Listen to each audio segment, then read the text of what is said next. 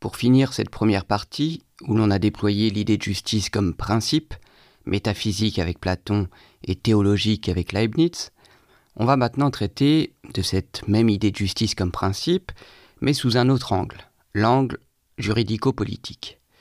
Ce sera toujours l'idée de principe, donc quelque chose qui fonde, quelque chose qui est au commencement et au commandement, mais sous l'angle juridico-politique. Ce sera donc notre grand C, la justice comme principe juridico-politique. Et pour cela, on va mobiliser deux auteurs, là encore. Aristote d'abord, à travers deux extraits de son Éthique à Nicomaque que vous connaissez, et Hobbes que vous connaissez aussi, à travers un extrait du Léviathan. Avec Aristote, on tirera une distinction utile pour penser plus clairement les différents sens du principe de justice, et avec Hobbes, on introduira une réflexion sur le droit, en se demandant à partir de quels critères peut-on considérer qu'une loi est non seulement juste, mais bonne.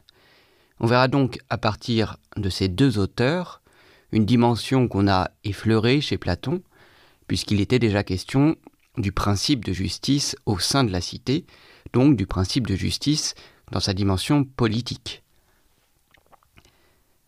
Mais on sort ici d'une pure réflexion métaphysique pour interroger davantage et de façon plus pragmatique le comment de la justice, comment elle s'effectue, comment elle doit s'effectuer.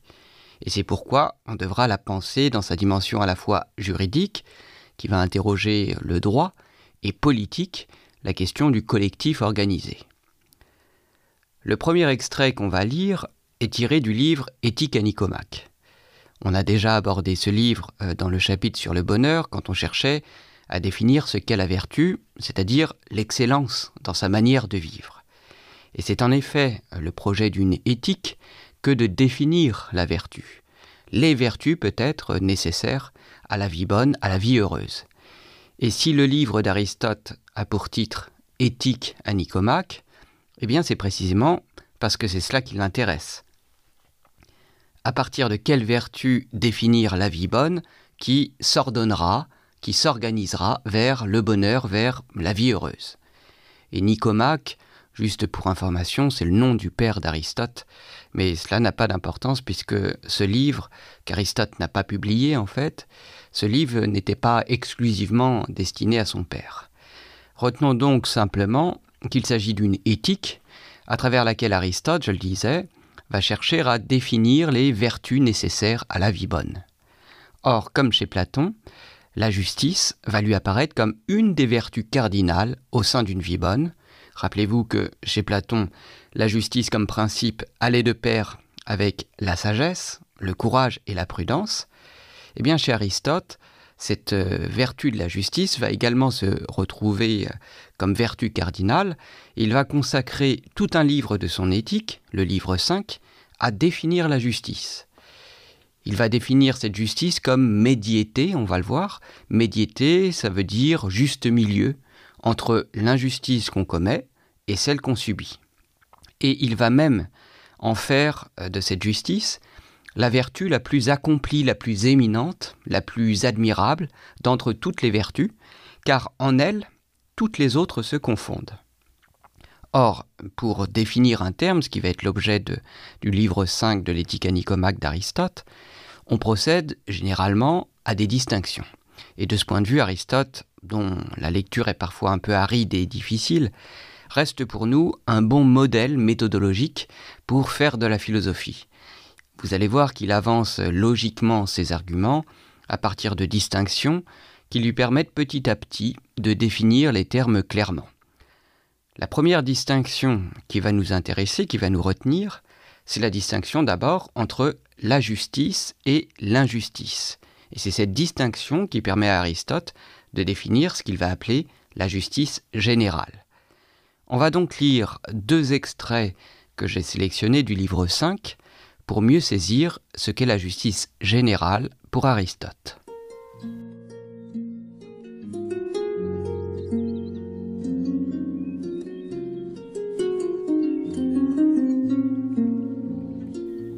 Des distinctions que nous avons établies, il résulte clairement que l'action juste est un moyen entre l'injustice commise et l'injustice subie, l'une consistant à avoir trop, et l'autre trop peu. La justice est à son tour une sorte de juste milieu, médiété, non pas de la même façon que les autres vertus, mais en ce sens qu'elle relève du juste milieu, tandis que l'injustice relève des extrêmes. Et la justice est une disposition d'après laquelle l'homme juste se définit, celui qui est apte à accomplir par choix délibéré ce qui est juste, celui qui, dans une répartition à effectuer, soit entre lui-même et un autre, soit entre deux autres personnes, n'est pas homme à s'attribuer à lui-même, dans le bien désiré, une part trop forte et à son voisin une part trop faible, ou l'inverse s'il s'agit d'un dommage à partager, mais donne à chacun la part proportionnellement égale qui lui revient, et qui agit de la même façon quand la répartition se fait entre des tiers. L'injustice, en sens opposé, a pareillement rapport à ce qui est injuste, et qui consiste dans un excès ou un défaut disproportionné de ce qui est avantageux ou dommageable. C'est pourquoi l'injustice est un excès et un défaut. Elle aboutit à un excès de ce qui est avantageux en soi et à un défaut de ce qui est dommageable.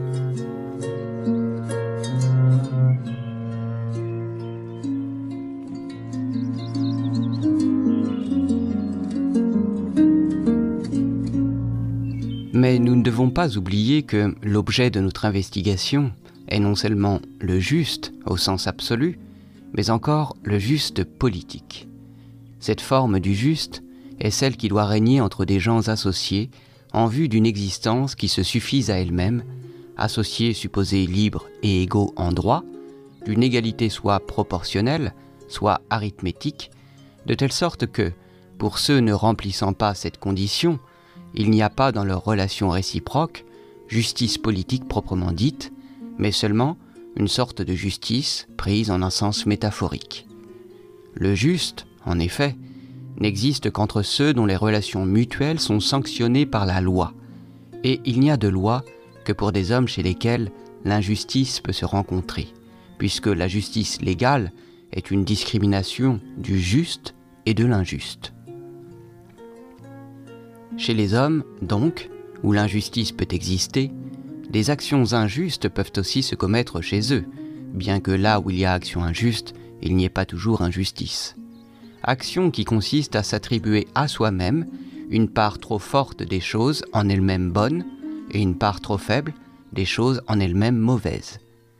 C'est la raison pour laquelle nous ne laissons pas un homme nous gouverner. Nous voulons que ce soit la loi, parce qu'un homme ne le fait que dans son intérêt propre et devient un tyran. Mais le rôle de celui qui exerce l'autorité est de garder la justice, et, gardant la justice, de garder aussi l'égalité.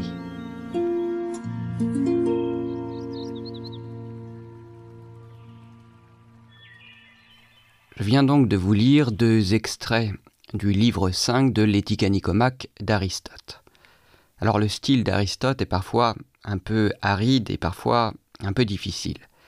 Mais pourtant, ce qu'on peut retenir de ces extraits est assez simple. La première chose à comprendre pour saisir le propos d'Aristote, c'est que la justice, d'abord, c'est une vertu relationnelle, une vertu qui vaut par une forme de relation aux autres qu'elle institue. En d'autres termes, c'est une vertu qui doit être considérée dans la situation problématique posée par un échange. Alors dans un échange, on l'a vu en introduction, on donne, on reçoit, on rend.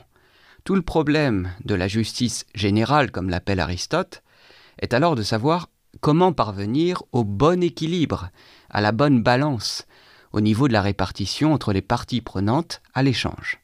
Dans un échange, il y a donc des parties et des parts qui reviennent à chaque partie, et c'est la bonne répartition qui sera le signe de la justice. La justice ici, c'est donc la bonne répartition, la bonne balance entre ce qui est dû et ce qui doit être donné. Deuxième chose à comprendre, cette justice comme vertu est pour Aristote un juste milieu, ce qu'on appelle dans le jargon de la philosophie une médiété, ce qui fait la médiation entre deux extrêmes. Un juste milieu entre deux extrêmes, donc deux types d'injustice. L'injustice qu'on commet et l'injustice qu'on subit. La vertu de la justice se situe entre ces deux extrêmes. Si je prends trop, je commets une injustice. Si l'on me prend trop, je subis une injustice. C'est que, en définissant la justice comme médiété ou juste milieu, Aristote définit cette vertu dans son rapport à l'excès et au défaut. La justice, comme toute vertu pour Aristote, est un juste milieu entre l'excès et le défaut. Comment cela se traduit dans le cadre d'un échange? Eh bien qu'il s'agisse d'excès ou de défaut, l'un comme l'autre entraîne selon Aristote une disproportion dans l'échange, une mauvaise distribution des parts. Prenons un exemple, prenons euh, l'image d'un gâteau simple à comprendre. Imaginons que nous sommes dix, il y a dix parts égales, j'en prends neuf et j'en laisse une seule aux neuf autres. Il y aurait bien ici un excès de mon côté et un défaut du côté des neuf autres, donc une forme d'injustice. A l'inverse, pour Aristote, la justice comme bonne répartition s'effectue ici comme égalité. La justice comme bonne balance, comme bon équilibre, c'est l'égalité des parts. Cette égalité des parts est précisément assurée par l'autorité de la loi. La loi a pour fonction, elle doit assurer l'égalité des parties qui participent au processus de l'échange. C'est pour Aristote la fonction de la loi, garder la justice, comme il le dit, et gardant la justice, garder l'égalité. Je cite Aristote, le rôle de celui qui exerce l'autorité est de garder la justice, et gardant la justice, de garder aussi l'égalité. La justice comme bonne balance, bon équilibre, c'est donc la loi qui assure l'égalité dans l'échange. Et c'est cette dernière idée d'égalité qu'on va devoir préciser à partir d'un autre extrait, encore une fois tiré du livre 5 de l'éthique à Nicomaque. Car si l'on comprend bien que la justice c'est l'égalité assurée par la loi dans l'échange, le problème est que l'égalité se dit en plusieurs sens. L'égalité a plusieurs sens, plusieurs significations.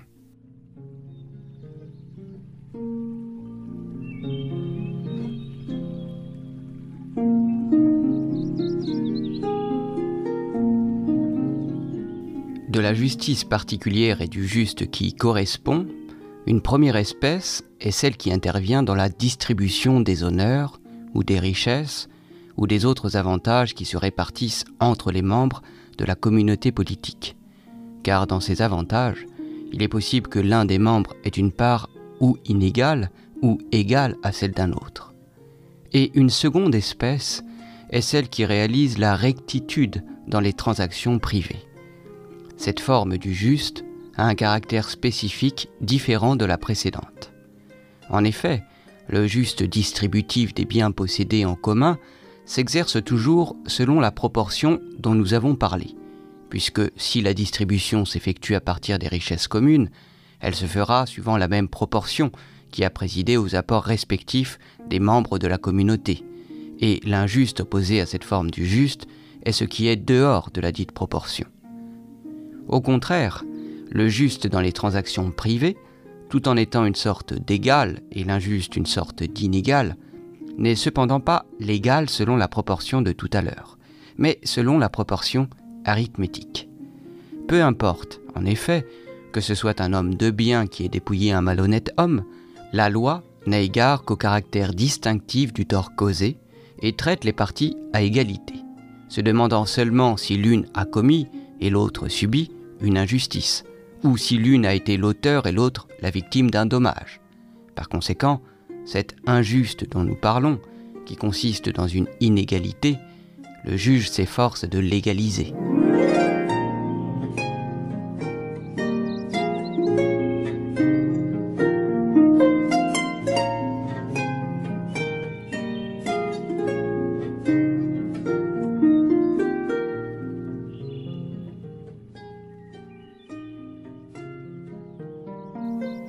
Avec ce dernier extrait de l'éthique à d'Aristote, on parvient, vous le voyez, à un autre genre de justice. Ce n'est plus la justice générale qui intéresse Aristote, c'est la justice qu'il va appeler particulière. Ce n'est plus la justice générale comme bonne répartition par la loi, c'est la justice particulière qui se réalise, on va le voir, comme égalité et comme équité. Or, je l'annonçais avant la lecture de l'extrait, le problème est que l'égalité peut se dire en plusieurs sens. l'égalité peut revêtir plusieurs significations, plusieurs formes différentes. Et c'est pourquoi Aristote distingue dans la justice particulière deux formes d'égalité qui vont correspondre à deux formes de justice. L'égalité géométrique ou proportionnelle, à laquelle va correspondre la justice distributive, et l'égalité arithmétique, à laquelle va correspondre la justice corrective. La première forme de justice qu'Aristote dégage au début de l'extrait, c'est la justice distributive. Je le cite, une première espèce est celle qui intervient dans la distribution des honneurs ou des richesses ou des autres avantages qui se répartissent entre les membres de la communauté politique. La justice distributive concerne donc la répartition des avantages, des honneurs, des richesses entre les membres de la communauté politique, entre les membres de la cité et Aristote nomme précisément justice distributive la distribution selon le mérite de chacun, proportionnelle au mérite de chacun dans sa contribution à la communauté politique. Alors pour le dire euh, plus simplement, pour Aristote, la justice distributive consiste à donner davantage à ceux qui contribuent davantage et à donner moins à ceux qui contribuent moins. Il est juste, selon lui, de donner plus à ceux qui contribuent le plus, soit par leur mérite, soit par leur fonction au sein de la société. On doit donc recevoir proportionnellement à notre contribution. Tout le monde ne reçoit pas la même chose car tout le monde ne contribue pas de la même manière. L'égalité proportionnelle, celle qui fonde la justice distributive, c'est donc finalement une inégalité justement proportionnée. Une part différente va revenir à chacun selon sa contribution différente. Cette inégalité justement proportionnée, c'est aussi cela qu'on appelle l'équité. Et c'est par cette inégalité justement proportionnée qu'on rétablit, selon Aristote, une forme d'égalité et finalement de justice. C'est la justice comme équité. Bien sûr, on pourrait ici poser beaucoup de questions à Aristote, car il semble qu'il n'est pas extrêmement précis sur ce qui définit la contribution à la communauté politique. La première question qu'on pourrait poser à Aristote, dans une perspective euh, démocratique, disons, ce serait est-ce qu'il est bien juste qu'on donne plus à celui qui contribue le plus quand l'égalité des chances n'existe pas? Est-ce que le mérite revient à un tel parce qu'il occupe telle fonction? Est-ce que, à l'inverse, la responsabilité revient à tel autre parce qu'il est sans travail et qui, en un sens, contribue donc moins à la société? Est-ce que ce critère, finalement, de la contribution, est-ce qu'il est juste quand l'accès à cette contribution n'est pas juste lui-même? Je laisse euh, la réponse en suspens, mais vous voyez qu'on pourrait facilement argumenter que le critère de la contribution est injuste. D'ailleurs, Aristote, qui vit au IVe siècle avant Jésus-Christ, il justifie très explicitement l'esclavage. Et selon lui, il y a des catégories distinctes d'humains. Il y a ceux qui par nature sont faits pour commander, les maîtres, et ceux qui par nature sont faits pour être commandés, les esclaves. Et le citoyen qui participe de la communauté politique, qui est membre de la cité, eh bien il est, à la différence de l'esclave, celui qui sait à la fois commander et être commandé. C'est ça qui définit le citoyen chez Aristote. Vous voyez donc qu'il y a, qu'il y aurait toute une critique de la justice à faire contre Aristote, qui semble penser la justice à l'intérieur d'un cadre lui-même injuste, un cadre qu'il n'interroge pas, à savoir la division sociale de la cité entre les maîtres et les esclaves, par exemple. Et c'est pourquoi l'égalité chez Aristote ne vaut que pour les membres de la communauté politique, les citoyens, le citoyen, c'est celui qui est membre de la cité, et en cela, il a un statut politique, et en cela, il est l'égal de l'autre citoyen. Et c'est aussi en cela euh, qu'Aristote peut encore, pourrait encore nous, nous parler, à condition peut-être de redéfinir le citoyen, non plus celui qui se distingue de l'esclave à son service, mais celui qui réalise la communauté politique démocratique, capable d'abolir et de mettre fin à l'indignité de l'esclave. Mais je laisse cette discussion de côté pour l'instant. La deuxième question qu'on pourrait poser à Aristote sur cette affaire de justice proportionnelle au mérite pourrait être lié à la situation qu'on a traversée en 2020 lors du premier confinement. On s'est aperçu en effet qu'il y avait un certain nombre de professions qui étaient absolument essentielles au fonctionnement d'une société. Or, la plupart de ces professions ne sont pas parmi les plus valorisées dans la société. Pensez euh, au personnel de travail des supermarchés, qui a toujours continué à travailler pendant le confinement. Pensez aux éboueurs, pensez au personnel euh, soignant évidemment, aux professeurs aussi par exemple. De l'autre côté, on a pu s'apercevoir que d'autres professions, pourtant souvent mieux rémunérées, étaient bien moins nécessaires au fonctionnement de la société. La question qu'on pourrait donc euh, se poser à ce sujet à partir d'Aristote, ce serait la suivante. À partir du critère de la contribution à la société, est-ce qu'il ne serait pas plus juste que celui ou celle qui travaille à la caisse du supermarché et contribue activement au fonctionnement de la société reçoivent plus d'honneur et de richesse que là ou le manager d'une grande entreprise qui, pour tout travail, contrôle et évalue son personnel, organise des réunions et envoie des emails. Alors vous voyez que, je le dis de façon un peu polémique et provocante, mais tout le problème de la justice distributive d'Aristote, c'est de définir clairement la contribution à la société. Celui qui invente un réseau social coté en bourse qui finit par devenir un géant du capitalisme mondial, celui-là contribue-t-il plus à la société que le conducteur du camion qui, avec son équipe, vient vous débarrasser du contenu de vos poubelles? Est-il juste, même à supposer qu'existerait quelque chose comme le mérite, est-il juste que le start-upper reçoive plus d'un million de fois de plus que les boueurs? Alors ce sont ces questions concrètes qu'on est amené à se poser avec cette idée de justice distributive chez Aristote. Mais pour ce qui concerne la doctrine, retenez ceci. Pour Aristote, la justice distributive est une justice qui se réalise comme égalité géométrique, égalité de rapport en fait, égalité proportionnelle. Selon sa contribution, il est juste, pour Aristote, de recevoir une part proportionnelle à cette contribution. Et c'est cela, selon lui, qui assure la justice et l'ordre social. La deuxième forme de justice concerne moins l'échelle politique de la cité, l'ordre social, que l'échelle privée des individus, ce que Aristote appelle la transaction privée entre individus.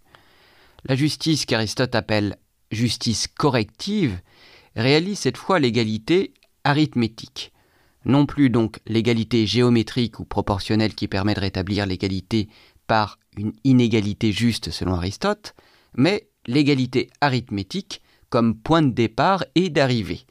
Non plus la justice distributive à l'échelle de la cité, mais la justice corrective à l'échelle des individus. Aristote nomme donc justice corrective la forme de justice qui s'applique à tous de la même manière, indépendamment des mérites de chacun. C'est pourquoi on parle d'égalité arithmétique. Il s'agit d'une égalité stricte qui ne varie pas selon les cas mais qui s'applique universellement de la même manière à tous. Considérez par exemple la TVA, la taxe sur la valeur ajoutée, eh bien cela relève de l'égalité arithmétique.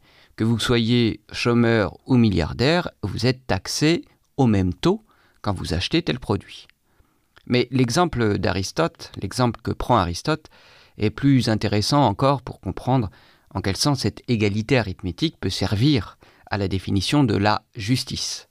Je cite Aristote, Peu importe en effet que ce soit un homme de bien qui ait dépouillé un malhonnête homme, ou un malhonnête homme un homme de bien, la loi n'a d'égard qu'au caractère distinctif du tort causé. Voilà donc le point. On suppose que tous les individus, tous les citoyens, sont égaux, et par conséquent on leur applique également la loi et le jugement fait à partir de cette loi. C'est au fond un des principes du droit, l'égalité devant la loi, ce que les Grecs appelaient l'isonomie. Iso comme dans isocèle, l'égalité, nomie de nomos, la norme, la norme humaine, la loi. Donc l'isonomie, c'est l'égalité devant la loi. Comment ça se traduit concrètement? Eh bien, que vous soyez puissant ou misérable, que vous ayez été un ministre, un député, ou que vous soyez sans emploi, vous êtes en principe, parce que citoyen, soumis au même régime d'application de la loi et de l'institution judiciaire. La loi est la même pour tous, dit l'article 6 de la Déclaration des droits de l'homme et du citoyen qui, en France, a valeur constitutionnelle. On pourra dire, certes, que ce n'est là qu'un principe abstrait, et que la réalité du fonctionnement judiciaire est tout autre, et que, comme dit admirablement La Fontaine, selon que vous serez puissant ou misérable, les jugements de cour vous rendront blanc ou noir, certes, on pourra dire tout cela, et d'ailleurs on le précisera dans une partie suivante. Mais il n'en demeure pas moins que ce principe d'égalité devant la loi a de la valeur en lui-même, qu'il vaut pour lui-même. Et d'ailleurs, il faut remarquer que quand on fait la critique du système judiciaire qui fonctionnerait à 2, 3, 4 vitesses, on fait justement cette critique au nom du principe d'égalité comme nécessaire à la justice. Mais là encore, je mets de côté cette euh, discussion sur euh, la possible inégalité du fonctionnement judiciaire qu'on traitera plus loin. Retenons ici qu'après la justice distributive qui répartit proportionnellement selon les mérites de chacun au sein de la cité, on a donc vu que pour ce qui concerne les individus, Aristote préconise une justice corrective basée cette fois sur l'égalité arithmétique. Chacun reçoit en fonction de ses actes qui contreviennent à la loi, indépendamment de ses mérites par ailleurs.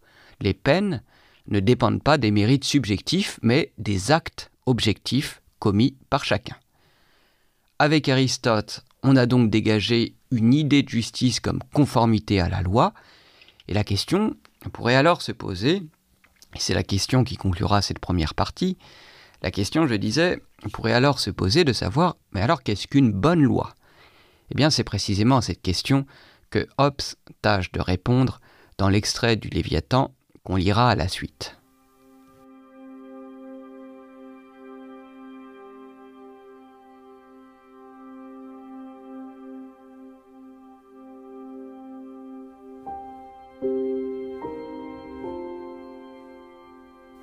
Qu'est-ce qu'une bonne loi? Par bonne loi, je n'entends pas une loi juste, car aucune loi ne peut être injuste. La loi est faite par le pouvoir souverain, et tout ce qui est fait par ce pouvoir est approuvé et reconnu pour sien par chaque membre du peuple, et ce que chacun veut ne saurait être dit injuste par personne. Il en est des lois de la République comme des lois des jeux. Ce sur quoi les joueurs se sont accordés n'est pour aucun d'eux une injustice. Une bonne loi se caractérise par le fait qu'elle est en même temps nécessaire au bien du peuple et claire. En effet, le rôle des lois, qui ne sont que des règles revêtues d'une autorité, n'est pas d'entraver toute action volontaire, mais seulement de diriger et de contenir les mouvements des gens, de manière à éviter qu'emportés par la violence de leurs désirs, leur précipitation ou leur manque de discernement, ils ne se fassent de mal, ce sont comme des haies disposées non pour arrêter les voyageurs, mais pour les maintenir sur le chemin. C'est pourquoi si une loi n'est pas nécessaire et que la vraie fin de toute loi lui fasse défaut, elle n'est pas bonne. On peut croire qu'une loi est bonne quand elle apporte un avantage au souverain sans pourtant être nécessaire au peuple, mais cela n'est pas. En effet, le bien du souverain et celui du peuple ne sauraient être séparés.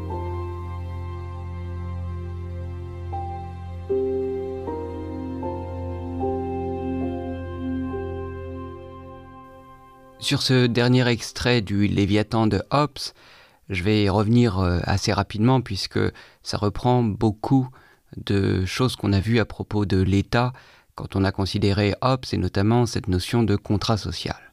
Alors pour faire assez rapidement le commentaire de ce texte, d'abord, à quel problème euh, Hobbes s'intéresse-t-il? À quel problème il cherche à répondre dans cet extrait? Eh bien je crois qu'on peut dire qu'il s'intéresse au problème de la valeur de la loi. Qu'est-ce qui fait qu'une loi peut être dite bonne ou mauvaise? Une loi, parce qu'elle est l'œuvre de l'autorité souveraine, est-elle nécessairement bonne pour le peuple ou bien peut-elle être considérée comme mauvaise et alors selon quels critères?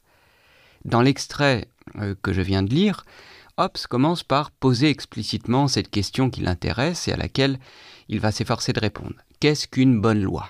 Je cite euh, Hobbes, hein, c'est comme ça qu'il commence l'extrait. Il dégage ensuite plusieurs critères pour répondre à cette question. Le premier argument euh, qu'il dégage soutient qu'une loi, dans la mesure où elle émane de l'autorité souveraine déléguée par le peuple, ne peut pas être injuste. En effet, le peuple, en vertu du contrat social qui fonde le pouvoir souverain, doit se reconnaître dans l'autorité de ce pouvoir. Et c'est là la comparaison qu'il fait avec les règles du jeu.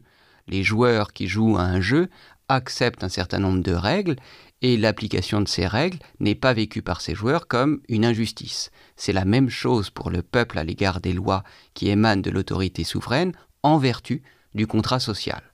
Et vous vous souvenez, j'espère, de l'image du frontispice du Léviathan, le peuple euh, faisait corps entièrement avec le souverain. Mais Hobbes précise par la suite qu'une bonne loi suppose deux autres éléments. Elle doit être claire, premièrement. Deuxièmement, elle doit être nécessaire au bien du peuple. Alors la loi, elle est claire quand elle est comprise par tous, et elle est nécessaire au bien du peuple quand elle est faite pour le peuple, c'est-à-dire en sa direction et en son nom, et non seulement au nom d'un pouvoir qui serait séparé du peuple.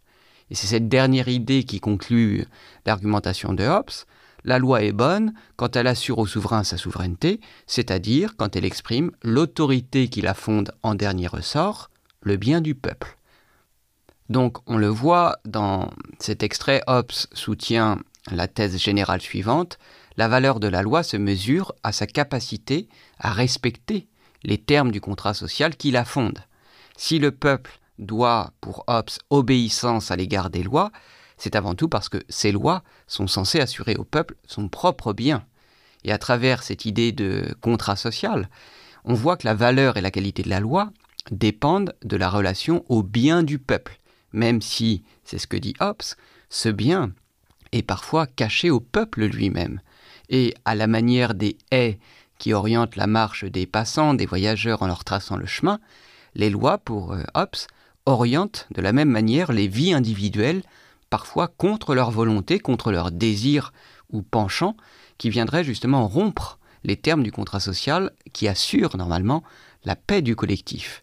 Tous les désirs qui menacent l'ordre social, désirs de meurtre, désirs de vengeance, désirs de violence, tous ces désirs-là sont réorientés par les lois qui agissent sur l'individu à la manière des haies qui tracent le chemin du voyageur.